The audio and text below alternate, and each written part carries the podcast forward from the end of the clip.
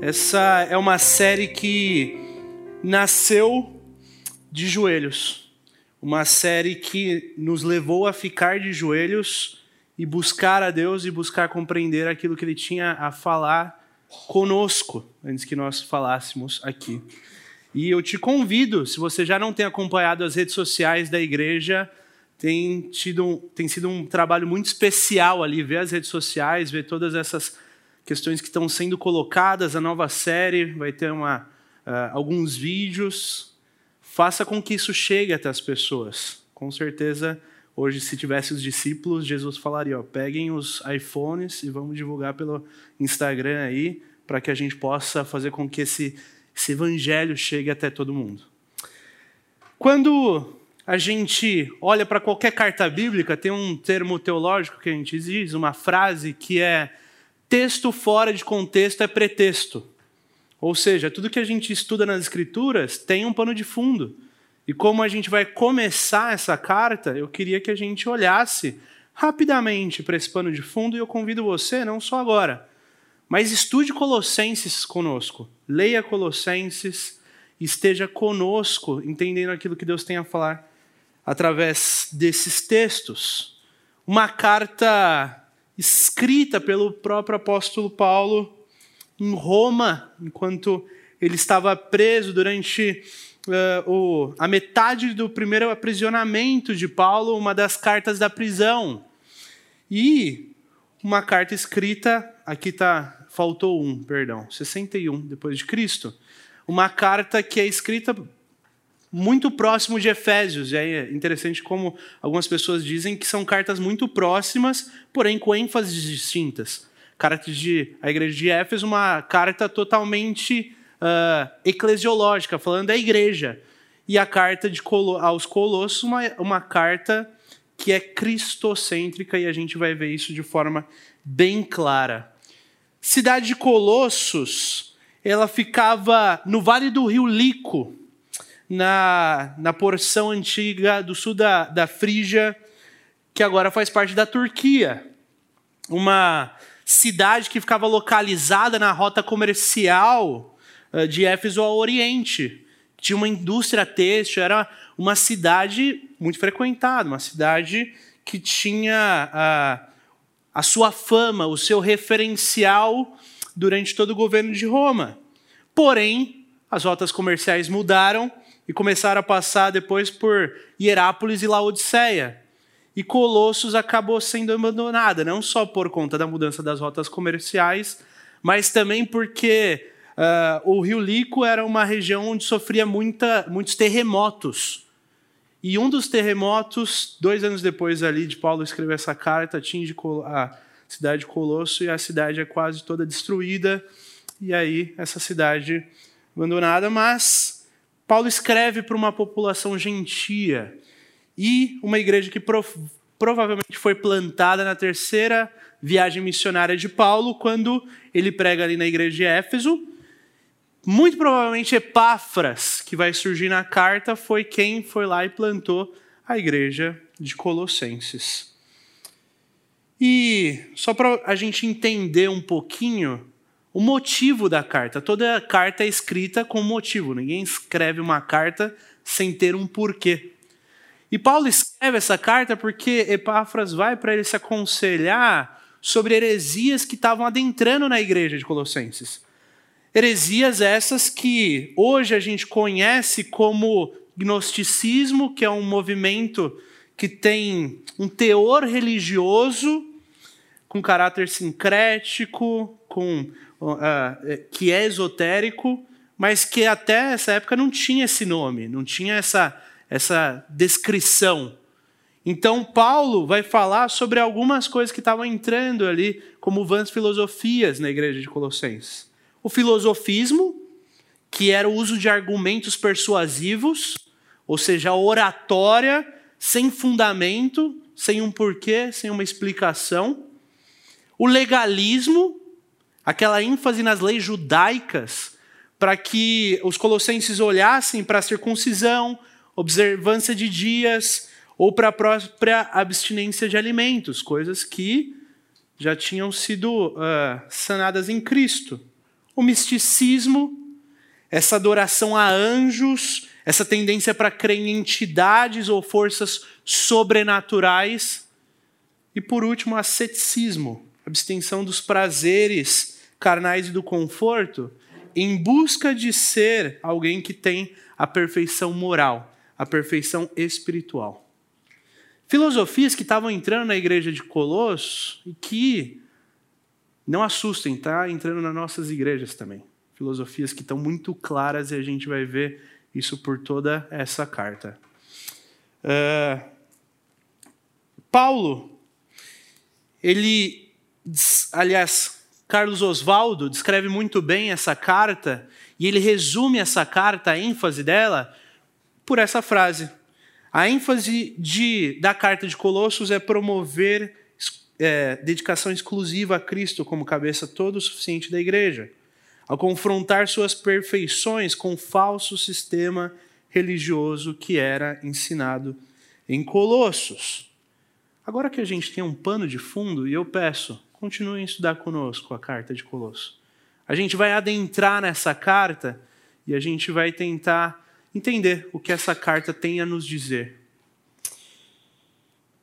E para essa pregação a gente deu esse título: Caminhadas genuínas inspiram nossa gratidão. Caminhadas genuínas inspiram nossa gratidão. A igreja de Colossos era uma igreja que estava sendo atingida pelo evangelho e, e, e tinha as reverberações, estava vivendo esse evangelho de forma muito genuína. E isso vai ficar claro no texto que a gente vai ler, capítulo 1, dos versículos 1 a 8. Diz assim: Paulo, apóstolo de Cristo Jesus pela vontade de Deus, e o irmão Timóteo, aos santos e fiéis irmãos em Cristo que estão em Colossos, a vocês graça e paz da parte de Deus, nosso Pai, e do nosso Senhor Jesus Cristo.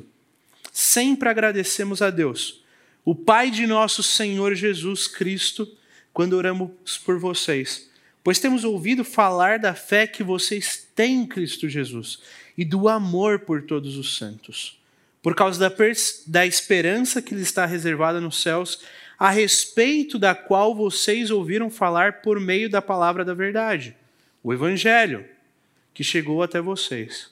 Por todo o mundo, este Evangelho vai frutificando e crescendo como também ocorre entre vocês desde o dia em que ouviram e entenderam a graça de Deus em toda a sua verdade. Vocês aprenderam de Epáfras, nosso amado cooperador, fiel ministro de Cristo para conosco, que também nos falou do amor que vocês têm no Espírito. Paulo começa essa carta, como qualquer carta, fazendo uma saudação, se apresentando, se colocando como apóstolo de Cristo Jesus. E Paulo não coloca o apostolado aqui por mera coincidência. Ele está querendo, primeiro, ir contra aqueles que diziam que ele não era um apóstolo genuíno por não fazer parte dos doze. Ele foi, sim, colocado como um apóstolo pelo próprio Cristo. E é, e é isso que ele está querendo colocar para eles. E segundo, ele quer trazer o peso da carta como apóstolo, ele falava pelo próprio Cristo, ou seja, ele tem uma mensagem de Deus, ele tem uma mensagem direto do Pai para a igreja de Colosso. E aqui surgem duas palavras, uma que a gente já está mais acostumada, outra que a gente não está tão acostumado assim: santos e fiéis. E quando a gente fala fiéis, os corintianos já se animam no nosso meio. Mas fiquem tranquilos, a carta a Coríntios era outra, a igreja estava uma bagunça, Paulo nem estava tão feliz assim. Mas Paulo vai dizer aos santos e fiéis. E Paulo Paulo quer dizer com isso, santos não é uma palavra que a gente usa tanto, não, não, não é uma coisa que a gente. Mas ele quer colocar santos como aqueles que creem em Cristo e o pastor André Gava já, já colocou aquele, aquele termo teológico, já e ainda não. Nós já somos santos pela cruz, pelo sacrifício de Cristo, mas ainda não em sua completude, em sua plenitude. E é isso que ele está dizendo aqui. A esses santos e fiéis, uma igreja identificada com Cristo por conta da sua fidelidade, ele apresenta essa, essa saudação, apresenta seu irmão amado Timóteo, não só irmão em Cristo para Paulo, mas alguém que participava da caminhada com Paulo, pregações, viagens. Ele faz esse, esse breve introdução para a carta e ele já vai nos encher de teologia desde o início dessa carta. Essa é uma carta totalmente teológica que vai nos ensinar muito. Versículo 3: Sempre agradecemos a Deus, o Pai de nosso Senhor Jesus Cristo, quando oramos por vocês. Entendam uma coisa: ações de graça sempre resultam em oração. O quanto nós temos ações de graça a Deus vai dizer o quanto nós oramos, o quanto nós nos dobramos diante dele. E a falta de oração deve fazer com que nós nos perguntemos o que está de fato no nosso coração e como que está o nosso olhar em perspectiva para a graça de Deus e aquilo que Ele tem feito nas nossas vidas. Nós temos momentos de oração. A gente tem a oração do almoço, que é a oração rápida, que a gente já está com fome a oração da noite, que é a oração que termina no outro dia, a gente começa, adormece e no outro dia a gente fala o amém. Como que tá os nossos momentos de oração? Como que está a nossa vida de gratidão a Deus? E aí a gente poderia fazer uma aula sobre oração, uma pregação sobre oração. Mas a gente já fez isso. Então você pode entrar lá, YouTube, canal da igreja, última aula da EBD, fala sobre oração uma aula exposta pelo Vanderlei e que a gente consegue entender a necessidade da oração, o quanto ela deve estar presente no nosso dia a dia.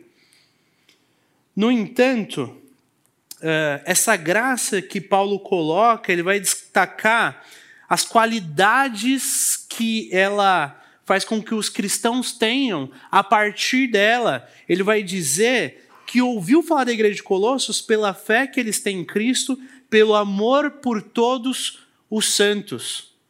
Isso daqui são características de maturidade cristã, fé e amor. E quando a gente olha para o termo grego de maturidade, é interessante porque ele vai querer trazer para a gente uma ideia de constância, uma ideia de estabilidade. A vida não mais uma montanha russa, mas cada vez mais ela criando essa estabilidade. E quando a gente fala de maturidade, eu queria aqui trazer uma conexão entre as gerações. É difícil fazer isso através de filmes. Mas a gente teve isso. Lançamento do filme Top Gun. Aliás, quem não assistiu, assista. Confesso que chorei no cinema. Que filme. Quando a gente olha para ele, a gente tem um reflexo da maturidade. Ele chegando, e eu não vou dar muito spoiler, mas ensinando os jovens ali, ele é a maturidade, porque ele tem experiência e conhecimento. E muitas vezes, quando a gente olha para a vida cristã, a gente acha que a vida cristã se resume a experiência e conhecimento. Mas não. Na verdade, a maturidade ela está relacionada à estabilidade e constância. O pastor André diz uma frase que é: se o conhecimento que eu tenho não faz com que os meus joelhos se dobrem diante de Deus, de nada ele vale. Se os nossos joelhos não se dobrarem diante desse conhecimento, fazendo com que a gente entenda que a gente precisa ter um, uma recorrência, um buscar, um se achegar até Deus, a gente não vai ter essa constância que Deus diz, essa estabilidade que Ele coloca. E quando a gente pensa em maturidade, só para a gente entender, uma criança e um jovem podem ser maduros, assim como a gente pode ter um idoso imaturo. Porque a maturidade ela não está ligada à idade, à experiência, ela está ligada a quanto de conhecimento eu tenho e o quanto eu consigo fazer com que aquele conhecimento me faça me curvar diante de Deus. Faça com que eu entenda que eu não tenho as respostas, mas que Ele tem todas as respostas. E no filme ele vai fazer, ele vai ter duas falas que vão simbolizar uma maturidade em áreas da vida. Aviação, você precisa ter experiência, você precisa ter tempo. É por horas de voo. Quem vai tirar uma carta sabe toda a burocracia, todo o tempo que isso tem. E ele diz duas falas que são totalmente ligadas à aviação. Ele diz para os alunos dele no, no, no filme: esqueça o livro, confie nos seus instintos.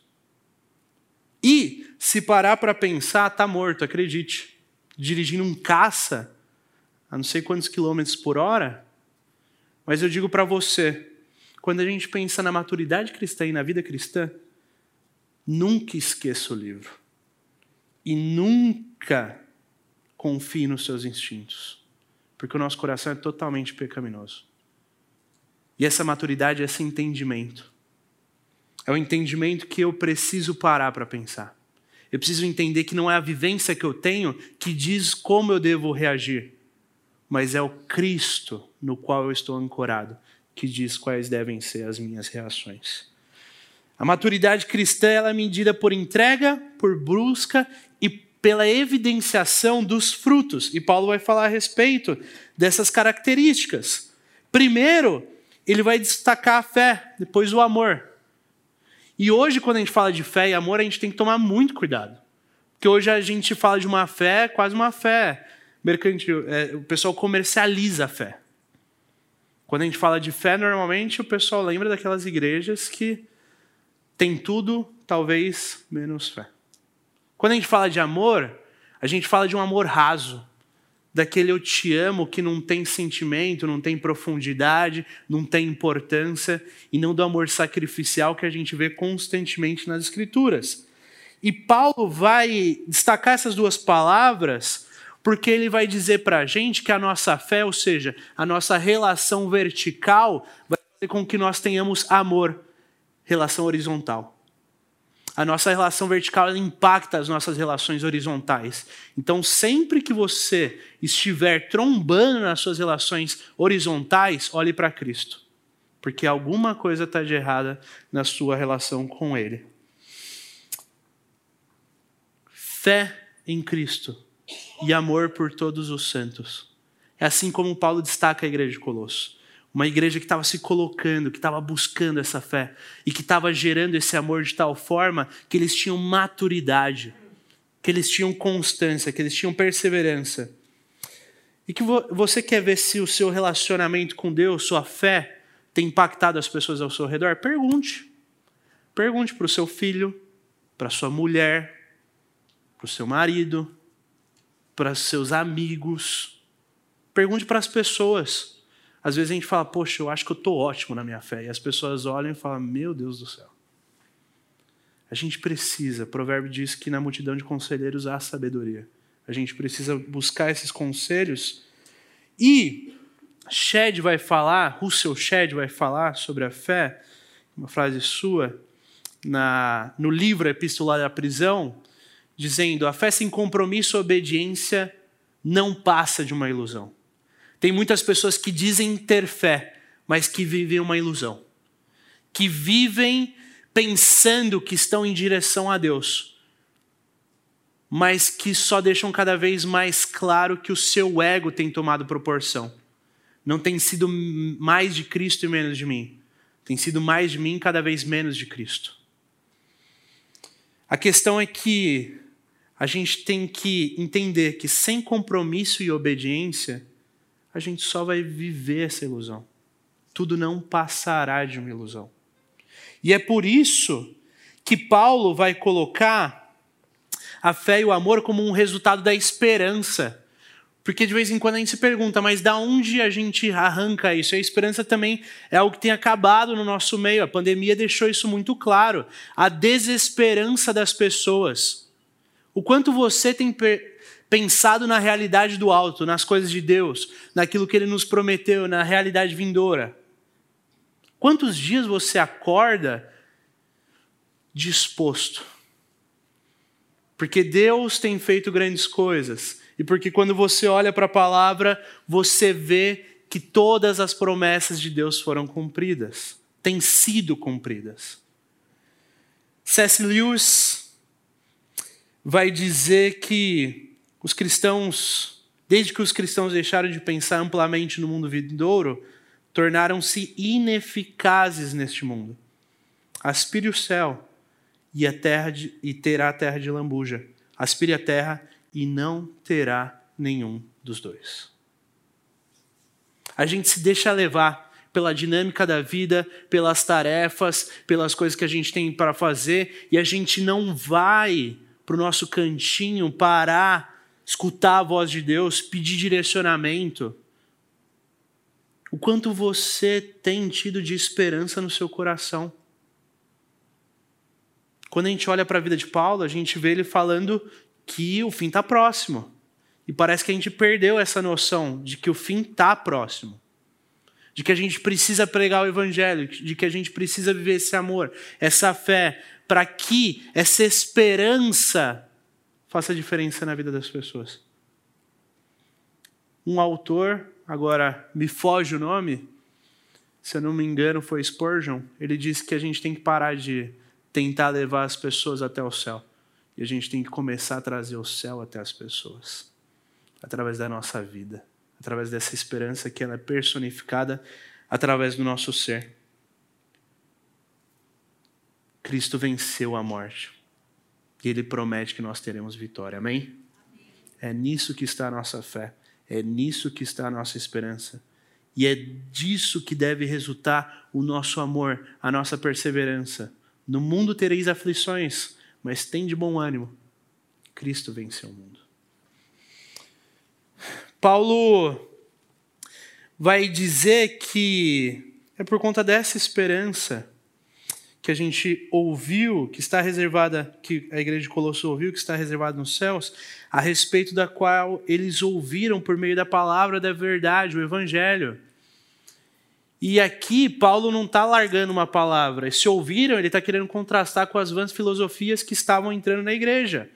Quando ele diz isso, ele está querendo apontar para o evangelho que eles tinham escutado em contraposição com as vãs filosofias que estavam entrando na igreja. Isso deixa claro para a gente que até uma igreja madura não está livre de filosofias, vãs filosofias ideias, ideologias que não pertencem a Deus. Isso pode entrar no nosso meio se a gente não tomar cuidado. E pais, aqui eu queria fazer uma colocação como líder, não como pai, mas como alguém que está junto de vocês. É por isso que a gente tem que ensinar para os nossos filhos, para os seus filhos, sobre a palavra de Deus. Porque se nós não aprendermos e ensinarmos essa palavra uns aos outros, ou seja, pensar de forma bíblica, de forma coerente com as escrituras, a gente vai ser levada por vãs filosofias. Entenda, não é a falta de programação que afasta o seu filho da igreja, mas é a falta de compreensão e entendimento das escrituras. É isso que faz com que ele se afaste da igreja. E Paulo vai dizer que o resultado do agir do evangelho em Colosso, através desse evangelho colocado, pregado à igreja, faz com que aquela igreja frutifique, cresça, tenha uma demonstração clara, plena daquilo que está sendo realizado ali. E ele diz que por todo mundo era pregado esse evangelho. O evangelho começava a ser distribuído, a ser pregado, a cruzar as barreiras que antes estavam em Israel. Agora todos os gentios tinham acesso a esse evangelho. E é um sentido geográfico mesmo que Paulo está querendo colocar aqui. E quando ele fala frutificar e crescer, ele está querendo dizer que é frutificar em toda boa obra e crescer no conhecimento de Deus. Muita gente viaja quando fala sobre o céu. Quando chegar no céu, tem alguns que nos dizem isso alto, né? Quando chegar no céu, vou ter as asas, vou furar. A gente fica pensando, né? No céu tem que ter uma picanha mal passada, tem que ter. Interessante que a Bíblia diz: a eternidade é que te conheçam. É isso que vai ser eternidade e vai ser bom demais. Conhecimento de Deus deleite, prazer em quem Ele é, que começa a partir de agora. O grupo dos pré-adolescentes tem um nome. Qual que é o nome do grupo dos pré-adolescentes? É para já. Não é um negócio só para os pré-adolescentes, é para a igreja inteira. A gente precisa viver isso a partir de agora. A partir desse momento e não deixar para lá. E o texto ele vai é interessante que a gente vê nesse texto um tripé teológico que deveria estar presente em todas as igrejas. Paulo fala de oração, conhecimento e prática. Ortodoxia, estudo das escrituras, ortopatia, busca, devoção, oração e ortopraxia, a prática. Três características que deviam ser presentes em toda a igreja, mas que nos dividem em denominações e não permitem que nós vivemos como um só corpo. A gente precisa entender que o conhecimento nos leva à busca e a busca nos leva à prática. São questões recorrentes aqui na carta. A gente precisa se perguntar como que a gente tem frutificado, como que a comunidade batista em Moema tem dado frutos, como que nós temos crescido. Eu vou falar para vocês que eu falo para novas gerações. Você é parte do problema e parte da solução. A partir do momento que você é um membro dessa igreja, você faz parte da igreja. Então, como você tem frutificado e como você tem cooperado para que a nossa comunidade cresça em conhecimento.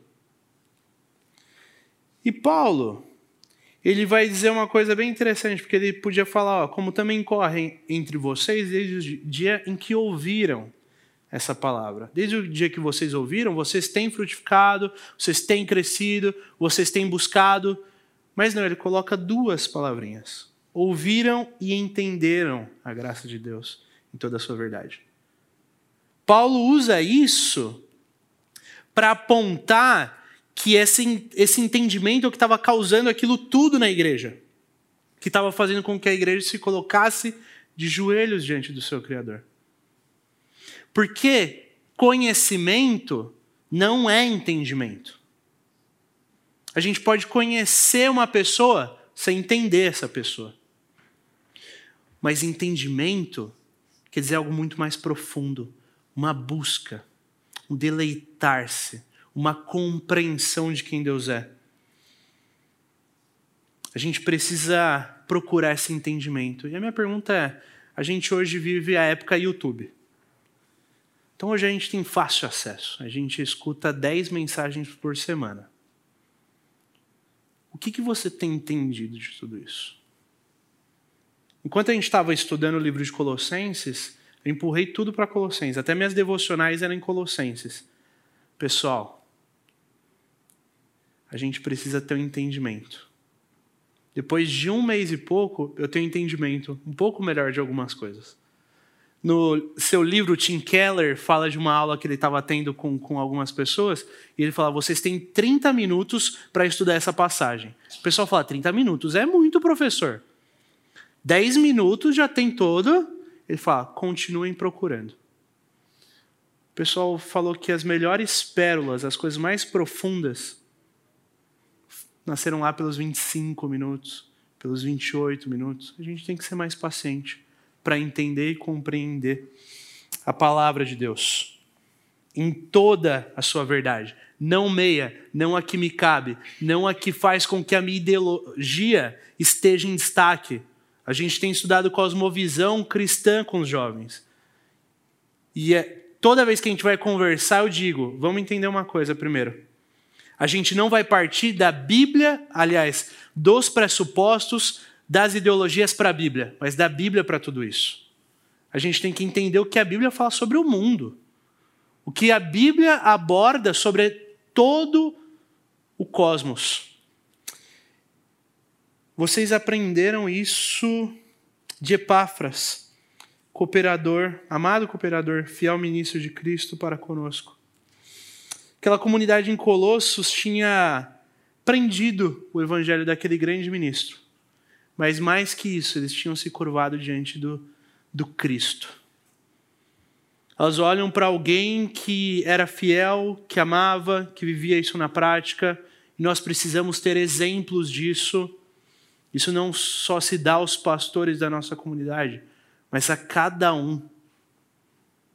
Os filhos olharão para os pais, os pais olharão para outros pais. A gente precisa ser exemplo para as outras pessoas. Epáfras era ali provavelmente o pastor daquela comunidade, aquele que regia aquela comunidade, um exemplo para aquela comunidade, mas era uma comunidade que respondia com fé e amor. Um amado cooperador, um fiel ministro, Paulo deixa claro que a fonte dele é confiável. Ele escuta falar da igreja de Colossos por Epáfras. E a fonte é muito confiável, porque é alguém que está debruçado nas Escrituras, que se dobrou diante de Cristo. Um fiel cooperador. E para terminar, Paulo coloca uma coisa aqui que talvez passaria até despercebida. De vez em quando a gente lê, né? Que também vos falou do amor que vocês têm no Espírito. Ok. Mas não, isso aqui tem um porquê. Paulo quer mostrar que o amor ele só é nós só somos capazes de ter amor, de amar, de nos sacrificar em prol uns dos outros, se o Espírito Santo agir no nosso coração. Se ele fizer com que nós deixemos de lado as nossas preferências, as nossas ideologias, as nossas ideias e nós vamos simplesmente em direção a outra pessoa. Quando a gente olha amor na Bíblia, esse amor sacrificial presente no sacrifício de Cristo, a gente está dizendo uma, sobre um amor que não quer nada em troca, que não pede nada em troca, um amor que só ama, um amor que não pede para ser amado, mas que simplesmente é amor. Isso só é possível através de Cristo. Isso só é através de joelhos dobrados diante do Criador. E quando a gente olha para toda essa carta, a gente vê que essas caminhadas genuínas da igreja de Colossos, desses cristãos, pessoas que eram fiéis, que amavam, que tinham essa esperança firme, faziam com que Paulo tivesse gratidão e deve inspirar em mim você também gratidão. Gratidão por quem Cristo é e por aquilo que ele faz, a forma como ele opera, a forma como ele produz em nós um caráter aprovado.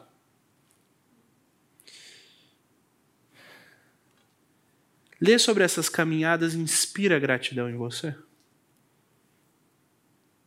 Leva você a ser grato pela ação de Cristo? Quais têm sido seus referenciais de caminhada? Aquelas pessoas que você olha para se inspirar e que te geram gratidão, que você tem ânimo. Pessoas bíblicas, personagens bíblicos, ou pessoas que estão à nossa volta. Como que você tem sido uma pessoa que tem inspirado as pessoas a ter gratidão por conta da sua caminhada genuína por conta da genuinidade que há no seu ser. Você tem ouvido e compreendido o Evangelho? Ou só ouvido? Você tem se curvado? O Evangelho tem pesado na sua mente, no seu coração? Tem dado frutos, tem frutificado em boas obras? Crescido no conhecimento da palavra de Deus? Você tem buscado essa maturidade cristã que não é imposta, que não diz eu sou maduro, mas faz com que as pessoas olhem para você e diz que pessoa madura. Porque ela reflete a fé e amor que só são possíveis através do Espírito Santo, da ação sobrenatural de Deus. Você tem buscado viver uma fé e um amor por conta dessa esperança profunda que Deus nos dá por meio de Cristo? Será que isso tem sido uma constante na nossa vida? Quando a gente olha para toda essa pregação, quando a gente olha para a carta de Colossos, quando a gente olha para a igreja ali, para a forma como eles estavam vivendo uma genuinidade no evangelho, inspirando gratidão, fazendo com que as pessoas falassem sobre o que estava acontecendo ali. Não tem outra forma da gente reagir a tudo isso. E de começar a pensar em tudo isso de forma mais efetiva que não de joelhos. Então, eu convido você, como igreja, aqueles que podem, a se ajoelhar. A pedir para que Deus nos abençoe como comunidade batista em Moema. Eu, você, ou até mesmo você que não pertence a essa comunidade. Mas nós somos membros do mesmo corpo que a gente possa pedir para Ele que nós tenhamos essa maturidade, essa fé, esse amor, essa esperança que ressoa no nosso coração, essa busca vertical que acaba tocando em todos os nossos relacionamentos horizontais. Eu convido você a ficar de joelhos e a gente ter um momento de oração. Deus, nós te agradecemos, Pai. O Senhor é o Deus Criador. Senhor Deus Criador que dá a nós a, não só a promessa da redenção, mas a prova dela através de Cristo Jesus. Aquele que vem até nós, aquele que morre no madeiro, aquele que toma sobre si as nossas dores, as nossas enfermidades.